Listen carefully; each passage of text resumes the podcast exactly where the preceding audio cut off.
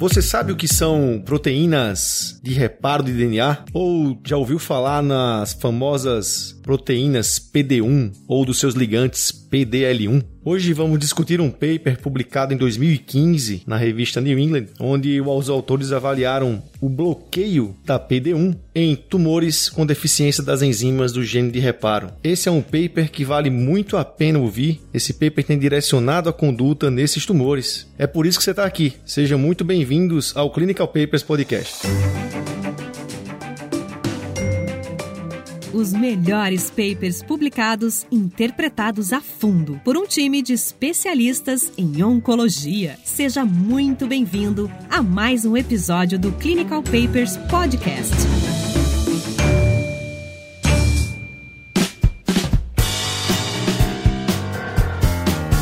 E aí, Tiago, o paper é bem interessante. Realmente a gente vai discutir a metodologia do estudo. É um paper que tem uma metodologia que, a princípio, você tem até uma, um pouco de receio em ler, em acreditar no que está no paper, mas realmente um paper que chama muita atenção, um paper bom de ler e que traz um assunto novo para os nossos ouvintes do Clinical Papers. Né? A gente está aqui falando sobre PD1, PDL1, proteínas, é, enzimas de gene de reparo, e você, como um bom oncologista clínico, deve saber bem desse assunto. Então, Raniel, esse paper é muito interessante. O autor sênior desse estudo, o Dr. Luiz Dias, é, atualmente ele é o chefe é, do departamento de tumores sólidos do Memorial Sloan Kettering em Nova York. Na época, ele ainda atuava lá no, na Johns Hopkins, quando esse, esse paper saiu. E a história, como, como surge essa ideia, é muito legal. Eles sabiam que alguns tumores tinham uma alta carga de mutação, certo? Ou seja, eles tinham muitas mutações no DNA daquele gene, e isso consequentemente codificava muitas proteínas anômalas. E essas proteínas anômalas, uma das localizações dela era na superfície dessa célula. Isso era muito nítido que tumores como pulmão e melanoma, que em função do cigarro e das radiações é, ultravioleta, eles tinham essa, essa, essa alta carga de mutação e, consequentemente, tinham uma taxa de resposta, uma, a imunoterapia era mais eficaz nesses tumores. É só para lembrar que quando a gente estiver falando em expressão fenotípica, é exatamente isso que o Tiago falou. O gene tem uma mutação que produz um fenótipo. E esse fenótipo é uma proteína, não é isso, Tiago? Exatamente. E como que começou essa história e que, que, que deu origem à, à ideia brilhante que deu origem a esse estudo? Nos primórdios ali, a gente tinha estudos com,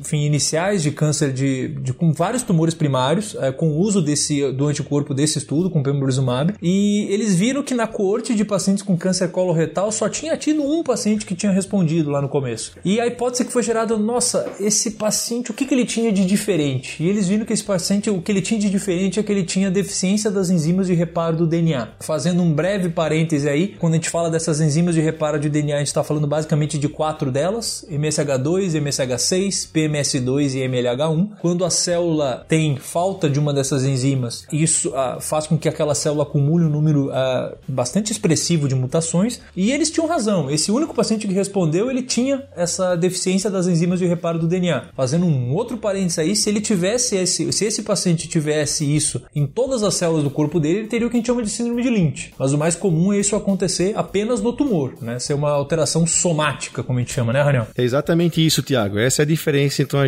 herança germinativa, quer dizer, a pessoa nasce em que todas as suas células têm aquela, aquela mutação genética. Essa é uma alteração no gene. Agora, o quanto isso vai representar, vai produzir a proteína, vai expressar em fenótipo outra coisa. Então aqui já cabe outra diferença, que é, são as mutações somáticas e germinativas. Às vezes, a pessoa apresenta mutações durante a sua vida em algum determinado órgão, ou por exemplo, no próprio tumor, e isso não é não veio com ele, não nasceu com ele, não é hereditário, então não é germinativo, é somático.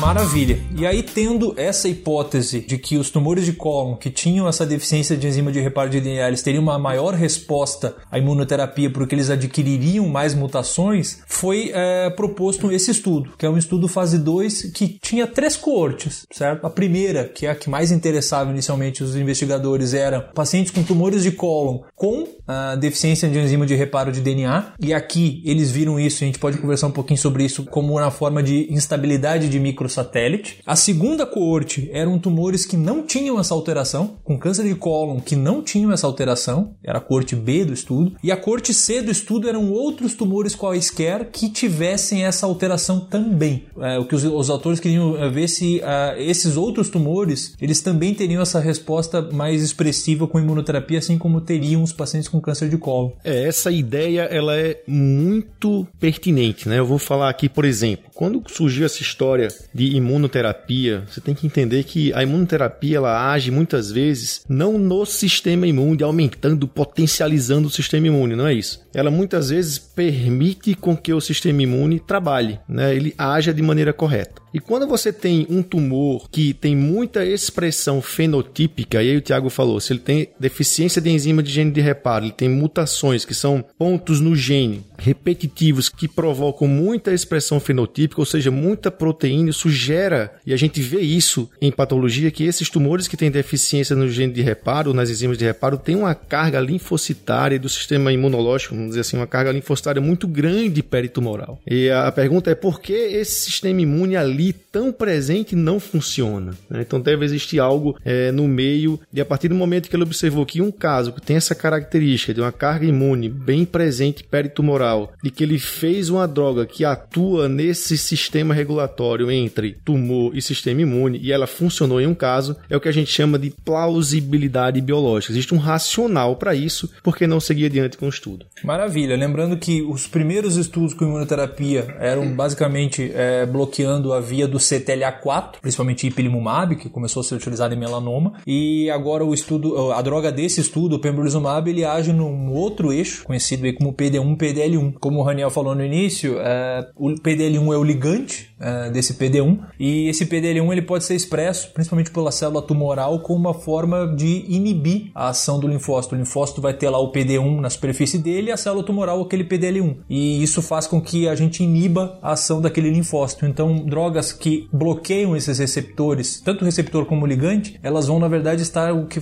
liberando, digamos assim, esse freio de mão puxado do linfócito, fazendo com que aquele linfócito ataque a célula tumoral. É, como se a célula tumoral usasse um disfarce e a partir do momento que você dá essa droga, você tira o disfarce e expõe a célula tumoral ao sistema imunológico.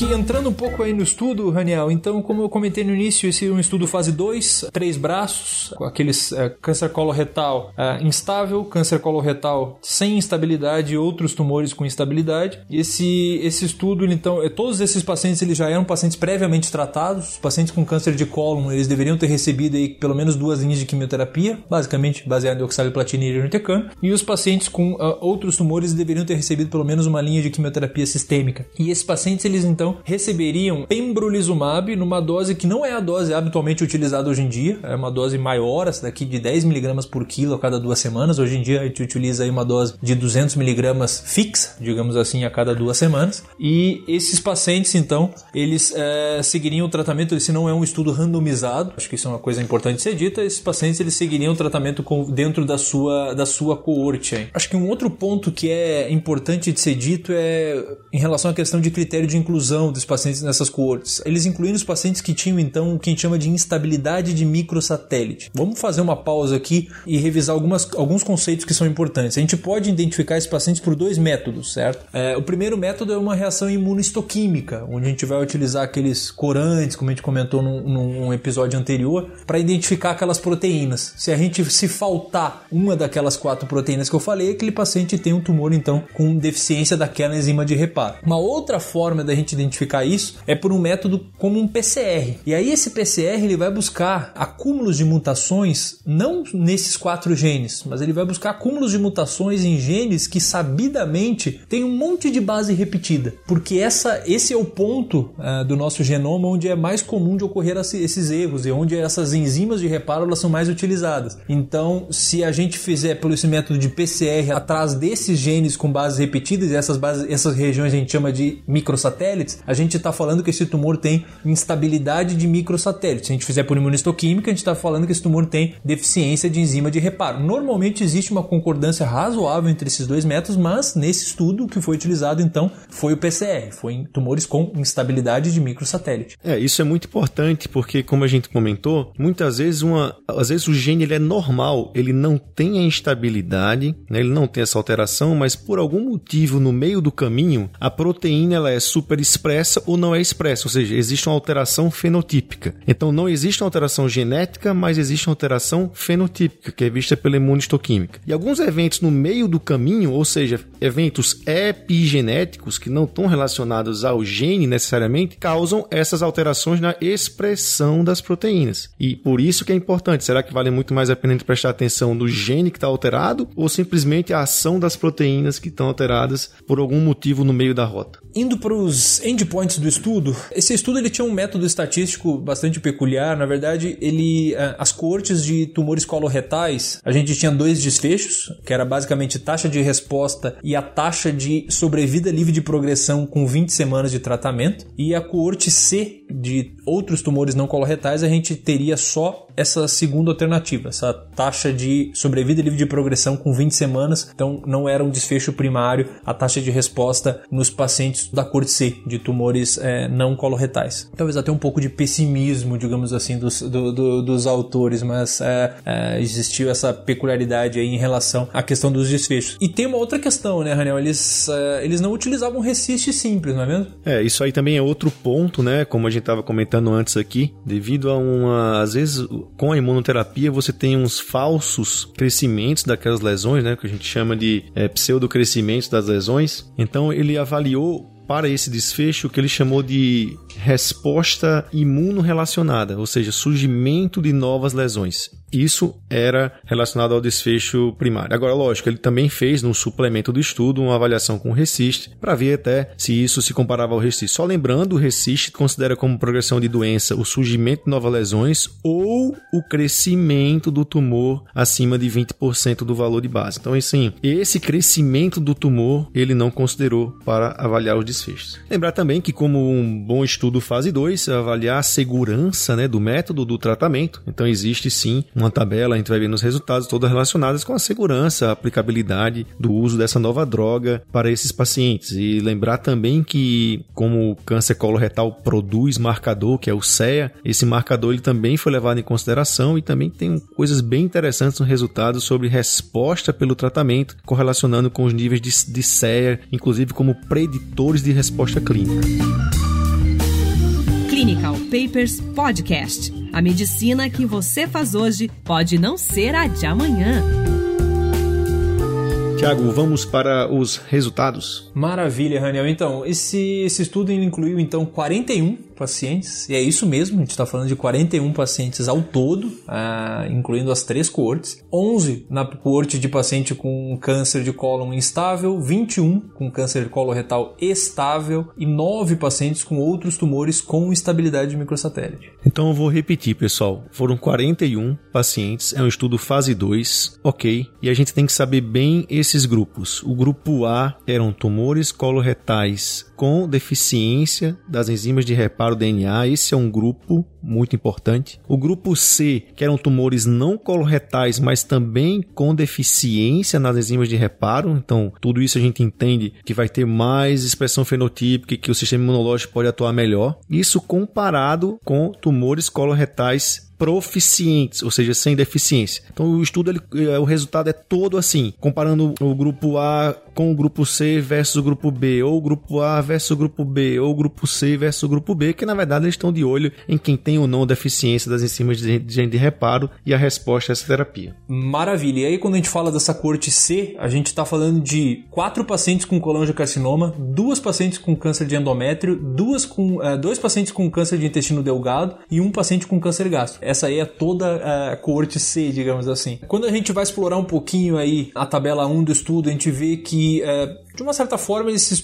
esses pacientes eles eram relativamente bem pareados. A gente vê uma diferença de idade. Os pacientes mais jovens com câncer coloretal com estabilidade, a gente está falando de provavelmente uma parcela de pacientes com síndrome de Lynch, o que acaba desencadeando tumores numa idade mais precoce. Pacientes essencialmente aí ECOG 0 e 1, a grande maioria ECOG 1. Mesmo nas coortes, aí nas coortes de câncer coloretal, a gente via que a grande maioria era de câncer de cólon, a gente tem pouco câncer de reto com estabilidade. Nas coortes de câncer coloretal, a gente vê que mais ou menos metade dos pacientes tinham carrá selvagem, e a gente tem aí uma parcela relativamente semelhante de pacientes também com BRAF selvagem, um número aí expressivo de pacientes que o BRAF não foi testado. Pois é, e, e, assim, você pega a tabela 1, ele tem no grupo A, que é tumor do colo retal com alteração das proteínas de gene de reparo, né? 11 pacientes. No grupo C, que era alteração nas proteínas que não coloretal, 9 pacientes, versus o grupo B, que era enzimas proficientes. Então, assim, realmente é um número pequeno de casos. Isso não desanima, pessoal. Veja bem, quando a gente pega os estudos, eh, ninguém está aqui dizendo que o estudo é bom ou ruim. A gente tem que tirar o melhor que aquele estudo pode oferecer. Esse é um estudo fase 2, né, não randomizado, é um estudo que tem uma plausibilidade biológica, um racional clínico bem interessante. Lembrar que na época de, do tratamento para câncer de canal anal, né, de SEC de canal anal, foi um relato de caso que mudou a conduta. Então a gente tem que prestar muita atenção quando as coisas fazem sentido e é lógico. Esse estudo, a gente vai ver os resultados, eles vão continuar caminhando, continuar caminhando na pesquisa. Aqui, um estudo fase 2 é para dizer assim, ó, você está no sentido certo ou não.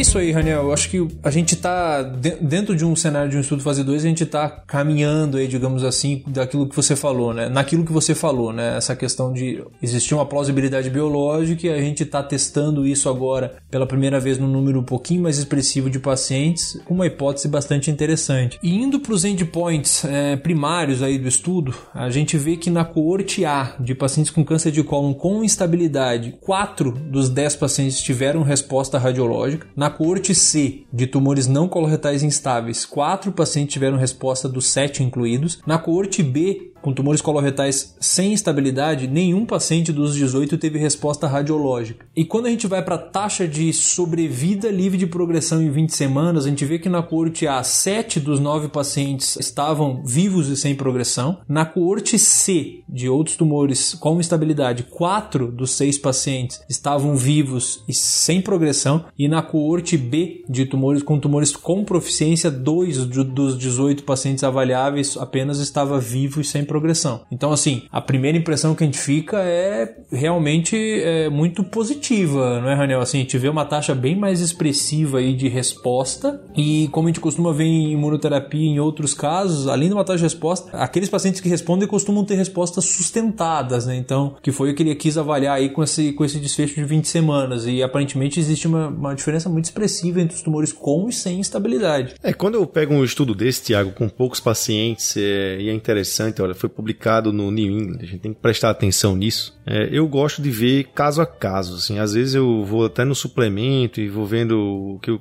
o autor falou dos pacientes, porque imagina só, você falou muito bem aqui, você falou 4 de 10, falou 7 de 9, mas se você for ver, o autor escreve 40%, sabe, 78%, então 40% 4 de 10 é, é brincadeira. Isso não desmerece apenas para a gente prestar atenção que a taxa de resposta real não é isso, né? 40%, mas 4 dos 10 estudados. E aí tem um gráfico que é muito legal, que é um gráfico aqui que a gente vê é o gráfico B do estudo, em que cada barra representa um caso. Né? E a gente vê a barra, existe uma linha horizontal e todo, toda a barra que está para cima é aquele que não teve resposta, existe uma, um desenho aqui. Eu vou colocar isso nas nossas redes sociais, vocês vão ver esse gráfico. E as barras que estão para baixo que tiveram resposta. É engraçado que essa barra, esse, poxa, essa barra é muito legal. A gente vê que todos os pacientes, ou quase todos que tiveram resposta e que não estão no, no lado de crescimento, de não resposta, são basicamente os tumores que tinham alteração nas enzimas de, de reparo, ou seja, eram instáveis. É, realmente esse gráfico ele é muito bonito, impressiona. Tem outro gráfico aqui que compara é, a taxa né, de CEA né, ou de marcadores tumorais com o tratamento, se eles são mutados ou não. Realmente também um gráfico muito bonito, bem interessante.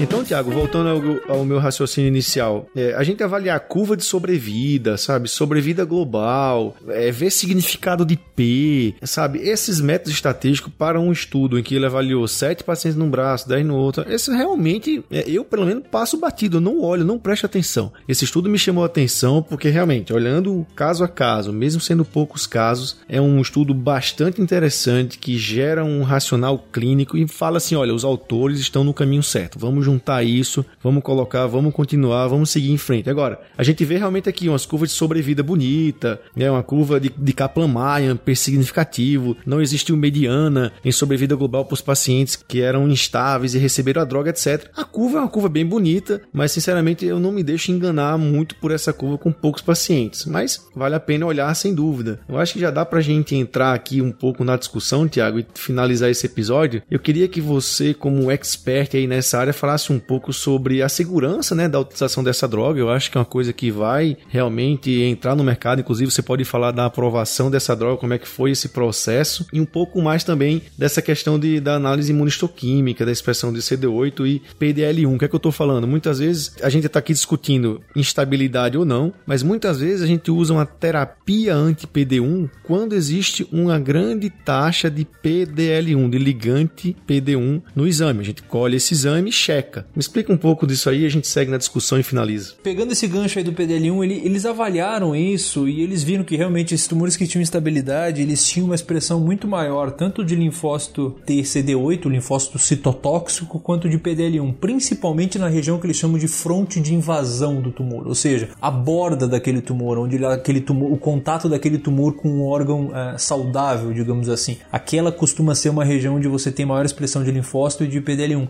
É, e isso já aí, só aí já torna uh, o método um problema, porque se você biopsia um pouquinho mais no centro ou um pouquinho mais na periferia, você já pode ter expressões diferentes. Câncer coloretal a gente acaba utilizando menos isso, isso é mais utilizado em outros tumores, pulmão, estômago, etc. Achei interessante também, Daniel, que é, os autores, através de um método aí por, por bioinformático, na verdade, eles conseguiram mostrar que os tumores que tinham instabilidade, eles tinham em média 1780 mutações por, somáticas no tumor, e em comparação aos pacientes que não tinham instabilidade, eles tinham só 73 mutações mutações, ou seja, aquela outra hipótese que os tumores com instabilidade tinham um número muito maior de mutações, ela se comprovou. E aí, na verdade, eu acho que a gente consegue fazer uma cascata de raciocínio aí, né? Então, a instabilidade gerou muita mutação, que gerou muita proteína anômala na superfície, que tornou aquele tumor quente, digamos assim, muito visível para aqueles linfócitos, e aí tirar o freio do linfócito fez com que aquele tumor fosse atacado por eles. Do ponto de vista segurança, é, como a gente agora fica mais fácil, porque agora a gente já tem mais experiência experiência com esse tipo de droga na prática, costuma ser uma droga muito bem tolerada, certo? Eu costumo dizer o seguinte: a gente vê alguns sintomas é, relativamente comuns aí, é, um pouquinho de astenia, algumas alterações laboratoriais são muito comuns, principalmente a linfopenia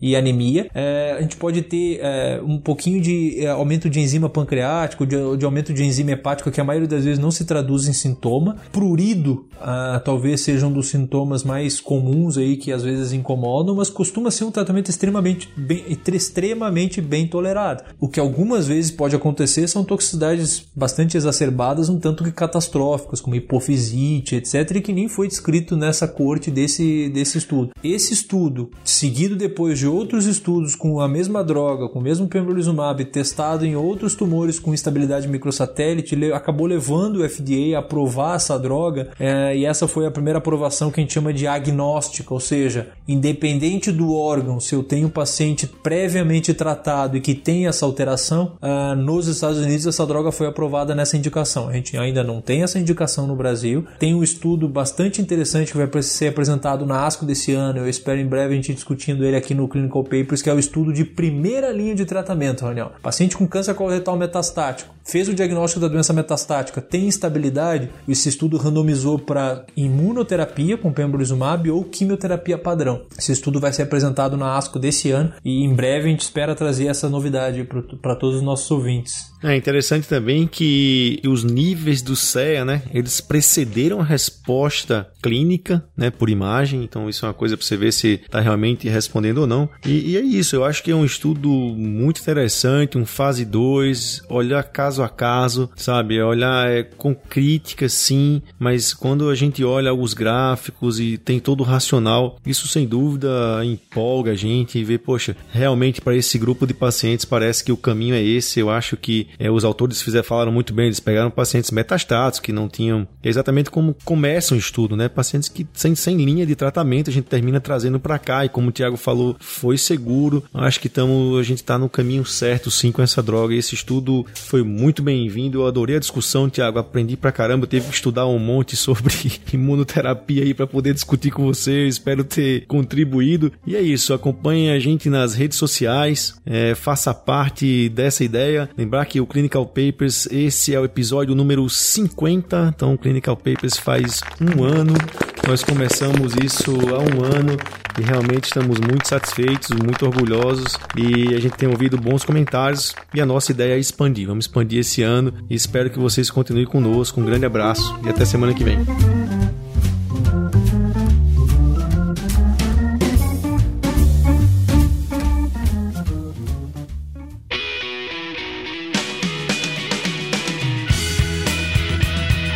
Você ouviu Clinical Papers Podcast. A medicina que você faz hoje pode não ser a de amanhã. Mantenha-se atualizado com o Clinical Papers Podcast.